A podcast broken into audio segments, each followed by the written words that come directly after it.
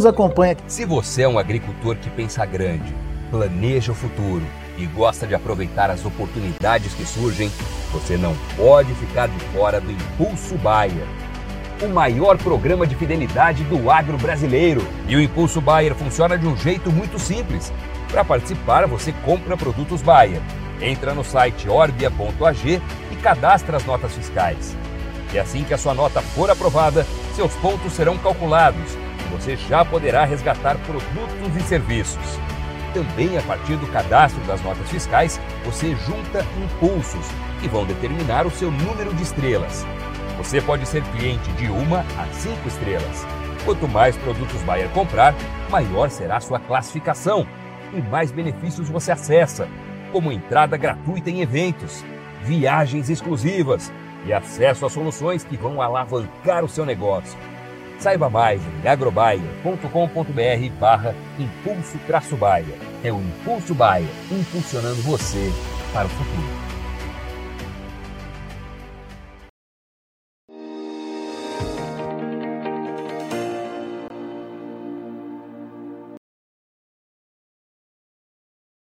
Olá, muito bom dia a você conectado conosco aqui pelo Notícias Agrícolas. Está começando mais um boletim boletim de mercado para a gente falar do que está acontecendo com o mercado do feijão. Uma reação já esperada de preços eh, para o feijão agora em novembro vem sendo registrada e olha que é uma reação que está ganhando força, está ganhando ritmo aí e ainda não estamos contando com possíveis perdas nas lavouras por conta de excesso de chuva, enfim, das condições climáticas no sul do Brasil. Quem traz mais detalhes para a gente do que está acontecendo com o mercado do feijão é o meu amigo Marcelo Líderes, presidente do IBRAF, Instituto Brasileiro do Feijão. Está aqui o Marcelo já com a gente. Seja bem-vindo, meu caro. Obrigado por uh, ajudar a gente a entender um pouquinho dessa dinâmica de precificação do feijão. Uh, a gente já vinha alertando, né, Marcelo? Você, em outras oportunidades, já vinha contando para a gente que é, teríamos uma oferta encurtando à medida que o ano fosse caminhando para o final. É isso? Está se confirmando essa redução de oferta e até que ponto isso pode afetar a precificação aí do feijão? Seja bem-vindo. Bom dia, Alexandre. Bom dia, produtores. É, realmente, a gente tem visto, primeiro, o efeito da área menor plantada né, durante o ano.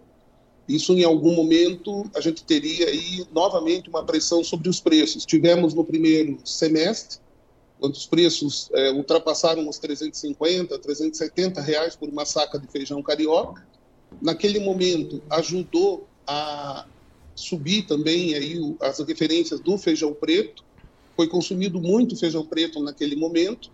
E agora nós chegamos no final do ano, no final do, desse exercício aí, estamos às portas de uma nova safra, mas viemos com um estoque é, muito menor de feijão preto, justamente porque consumimos antes, e viemos com uma, uma oferta de feijão, ou um estoque de feijão carioca abaixo da necessidade. Nós precisaríamos ter um estoque um pouco maior para manter aquele nível de preço considerado razoável por produtores e por consumidores, que seria alguma coisa ao redor de 250 reais. E hoje, nas lavouras de São Paulo, é, a base de preço, a referência está aí por volta de 300 reais por um feijão carioca nota 9 ou melhor. E o preto está quanto, Marcelo? O preto reagiu também. O preto praticamente está sem referência. É, tamanha é a, a, a, volatilidade que a gente está encontrando nos preços. Né? Que, por exemplo, Mato Grosso. É, eu tenho certeza que o produtor que plantou feijão preto no Mato Grosso e vendeu a semana passada a 340 reais, ele nem em sonho imaginava vender esse preço no Mato Grosso. Né? Seria aí um preço que talvez alcançasse aqui próximo a São Paulo, próximo aos empacotadores né, que entregam no Rio de Janeiro. Mas por que, que ele alcançou esse valor? A Argentina, além de ter mais países para exportar, porque a China saiu do mercado mundial, então ela tem que atender Cuba, eh, América Central, México, Venezuela e Brasil. Além do que tem a questão política que estavam em eleição lá e havia a preferência dos produtores de ter o produto em mãos do que, é, eventualmente, recursos em mãos. existe o fato de que o, o nosso estoque de feijão preto foi consumido no primeiro semestre, conforme eu coloquei. Então, você chega num momento que é, vai aparecendo o feijão preto como uma opção interessante para esses produtores que investiram nessa cultura. Então, você tem uma referência hoje, é, 340 no Mato Grosso, e no feijão preto, e no feijão carioca, lá no Mato Grosso, já foi vendido a 235, 240 reais, que é o feijão colhido no mês de agosto, setembro, né, um feijão irrigado que está armazenado, né, conserva a cor, e o feijão que está saindo agora no interior do estado de São Paulo, com uma referência de 300 reais, mas também bastante volátil. Ele pode apresentar novas valorizações até a entrada de uma nova safra. Muito bem. Então, vamos pegar o carioca como exemplo. É, você disse que temos aí, portanto, uma é, diferença entre oferta e demanda, uma redução de oferta, o que está dando fôlego para os preços. Explica como é que está sendo essa reação dos preços e, é, em comparação com o ano passado, estamos à frente aí? Até duas semanas atrás, em comparação com o ano passado, nós tínhamos um valor abaixo do praticado no mesmo período do ano passado. Agora nós já estamos é, praticamente iguais ao que foi praticado no final do mês de novembro do ano passado. E isso, é claro, nós estamos às portas do mês de dezembro, sabemos que tradicionalmente se vende um volume menor de feijões no mês de dezembro, mas vem aí o mês de janeiro, e o mês de janeiro, tradicionalmente, nos últimos anos, tem apresentado uma demanda maior até do que a oferta, ou seja, do estoque que ficou desse ano mais alguma coisa que poderia ser colhida em dezembro e janeiro deveria ou era antigamente suficiente para atender a demanda de janeiro e fevereiro. Nós estamos vendo que daí sim, por conta do clima, nós não vamos ter aí um volume é, tão expressivo durante o mês de janeiro que venha a, a pressionar as cotações aí para baixo. Quer dizer, é um movimento que começou agora e não tem data ainda para terminar. Ah, aparentemente, essa questão da oferta reduzida vai permanecer por mais tempo por conta das lavouras em desenvolvimento. O que está acontecendo no campo, Marcelo? No campo está é, tá bastante complicado qualquer tipo de análise. Vamos, vamos pegar o Paraná, um grande produtor. É o maior produtor de feijão preto e carioca somado e vamos pegar Minas Gerais, o maior produtor de feijão carioca. Então, nós dependemos daquilo que acontece nesses dois estados para definir qual vai ser o fluxo de oferta durante os primeiros três ou quatro meses do ano que vem. Já tínhamos, desde o início, desde o mês de eh, início do mês de outubro, a Secretaria da Agricultura do Paraná apontando para uma área menor do que a eh, plantada do ano passado. Dentro dessa área menor, era maior a área de feijão preto, ou seja, nós teríamos uma área de feijão carioca plantada na primeira safra menor do que a do ano passado. Em cima disso, aconteceu tudo aquilo que nós estamos é, acompanhando de perto aí do volume de chuvas. Com esse volume de chuvas, você tem todo tipo de situação. Você tem lavouras que foram perdidas, estão sendo replantadas e não vão ser replantadas com feijão. Você tem algumas lavouras que são replantadas com feijão, você tem lavouras que o produtor preferiu apostar e ver o que, que vai acontecer, ou seja, vai ter uma produtividade mais baixa. Você tem lavouras que também vão ser afetadas é, na medida em que é, não foi possível fazer os tratos culturais que são usuais durante o desenvolvimento da cultura. Então, tudo aponta para produtividade mais baixa. E essa produtividade mais baixa, ela vai aparecer é, como falta de feijão, como menor oferta, nos meses de janeiro, fevereiro e março do ano que vem. A mesma coisa acontece, mas por uma razão inversa, em Minas Gerais. Minas Gerais é o atraso das chuvas, assim como Goiás, o atraso das chuvas, assim como Mato Grosso não planta praticamente nada de sequeiro, mas o pouco que plantaria, Mato Grosso do Sul, São Paulo, Todos esses estados têm sido afetados em maior ou menor grau por algum tipo de é, problema climático, ou por seca, ou por excesso de chuvas.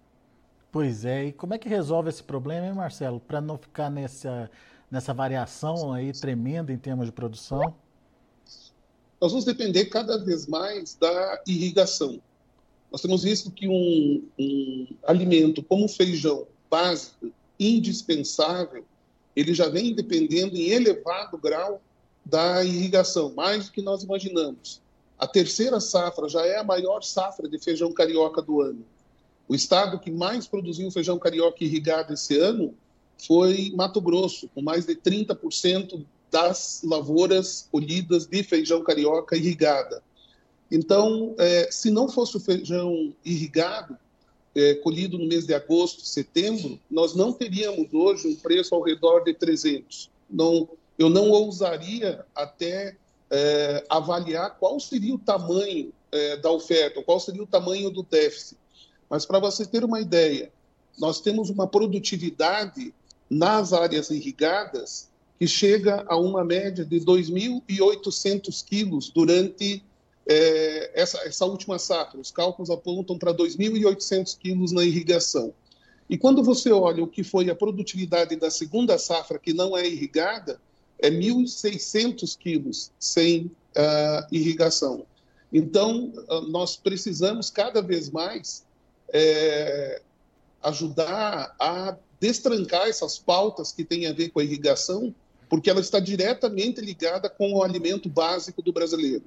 Se nós não aumentarmos as áreas irrigadas, se não forem liberadas as outorgas que já estão avaliadas e estão paradas né, sem é, evolução, nós vamos ter o ano que vem preços maiores ainda, ainda em feijão. Então, é muito importante. Nós não estamos tratando aqui só é, da irrigação é, em produtos exportáveis, mas o feijão é exportável, mas a gente precisa dele para a nossa demanda interna. Então, com as mudanças climáticas, com, é, enfim, com tudo aquilo que vai acontecendo ao nosso redor, nós somos hoje dependentes e precisamos entender o mais rapidamente possível a urgência das pautas de irrigação para que a gente mantenha é, a, o abastecimento.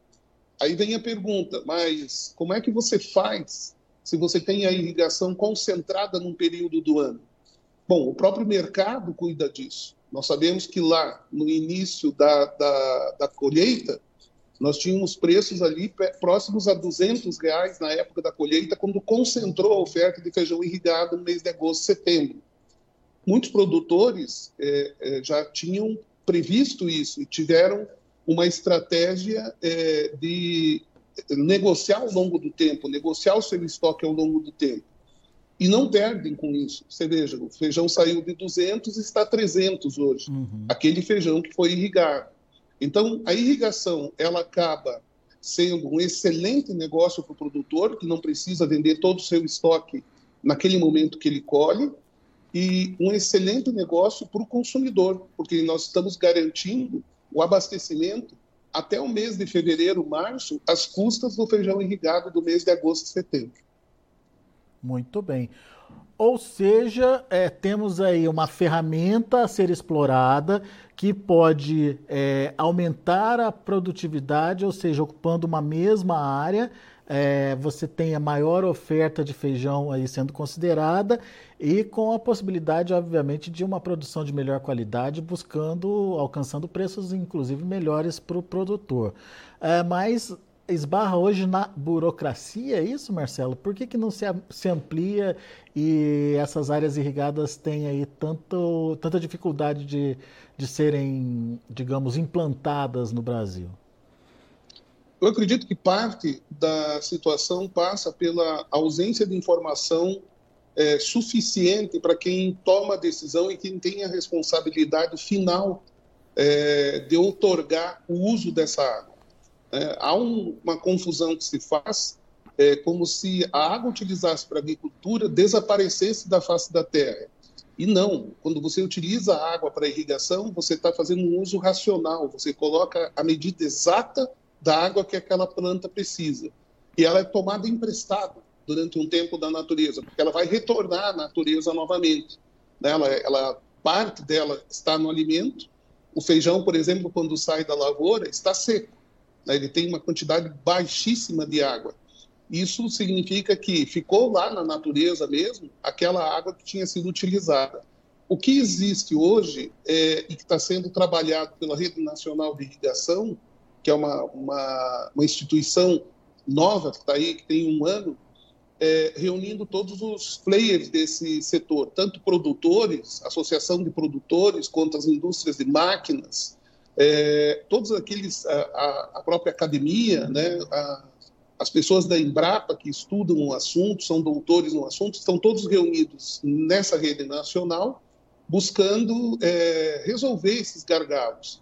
E um dos gargalos é a falta de é, informação chancelada. Então, a gente vê, por exemplo, iniciativas como da Profir, lá no Mato Grosso, que buscaram é, tecnologias e formas de avaliação, inclusive com é, estudos feitos com o apoio de uma universidade centenária como o de Nebraska, para é, usar a, a, forma que eles fizeram de avaliação e que vem funcionando bem lá na, nos Estados Unidos, perfeitamente bem, avaliar também os recursos hídricos do estado do Mato Grosso, né, tornando, é, formando estudos por polo de irrigação, qual é o volume que é possível tomar daquela, daquele recurso sem afetar uh, a natureza. E há como fazer isso, só que isso agora precisa ser acelerado Além disso acontecer lá nas fontes, é, essa informação precisa chegar nos gestores públicos em Brasília.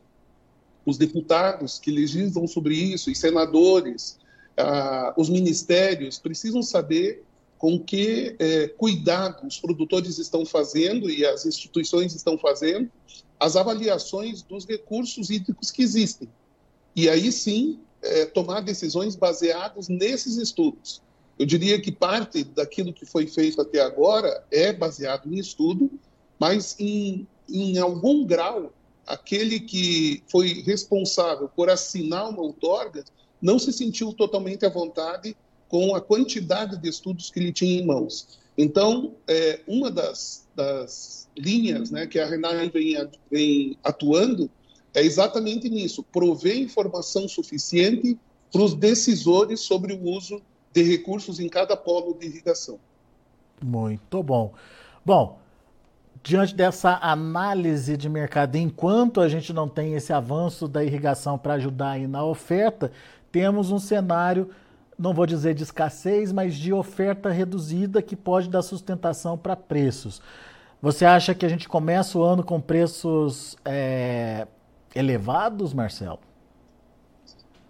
Olha, vamos tomar sempre o mês de agosto, setembro, que é o momento é, do maior volume de colheita, então, do feijão irrigado. Sobre aquele preço hoje, nós já temos é, 40, quase 50%, 50 de aumento em relação ao preço praticado lá uh, no mês de agosto, setembro.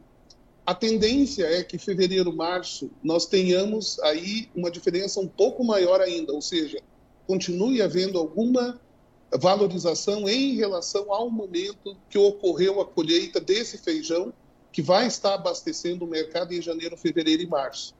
Em que, é, em que percentual está se falando é bastante complicado você analisar, porque nós não temos certeza é, do que sobrou no campo ou o que vai ter sendo colhido diante daquilo que nós já abordamos aqui, das questões climáticas mas é, é líquido e certo que o preço vai ser superior àquele que está sendo praticado hoje. Muito bom. Vamos acompanhar de perto toda essa evolução. Meu amigo Marcelo Líderes, por enquanto, muito obrigado. Vai avisando a gente aí das novidades. Hoje a gente está falando de um feijão carioca na casa dos 300 reais, que em dólar significa algo em torno de 57 dólares, é isso, Marcelo? 57, 58, dependendo da cotação do dia. E quando esse preço a gente coloca aí transformado em dólar, é o melhor preço desde 2015 que você tinha me falado? Desde 2015. Poxa vida. Então, estamos aí evoluindo nos preços também. É, só para vocês terem como comparação, a média é, em dólar do ano passado ficou em 53 é, dólares. A média do, do mês de novembro, né? Ah, do mês de novembro, mês de novembro. em dólar, uhum. No ano passado. Exato. 53. Muito bom. Então, só para efeito de comparação, para que vocês possam entender como esses preços começaram a evoluir aí e principalmente como esse movimento de alta está começando é, e qual a possibilidade dele engrenar aí nos próximos meses. Obrigado, Marcelo, mais uma vez pela participação aqui conosco. Volte sempre. Foi um prazer, um bom final de semana a todos e viva o feijão do Brasil. Viva o feijão do Brasil, é isso aí. Abraço, meu amigo. Até a próxima. Abraço. Tá aí, Marcelo Líderes, presidente do IBRAF, Instituto Brasileiro do Feijão, trazendo as informações do mercado, é, mostrando aí que temos uma tendência de alta para o feijão, portanto, vamos acompanhar para ver até onde essa escalada pode acontecer. Uh, notícias agrícolas, informação agro-relevante e conectada.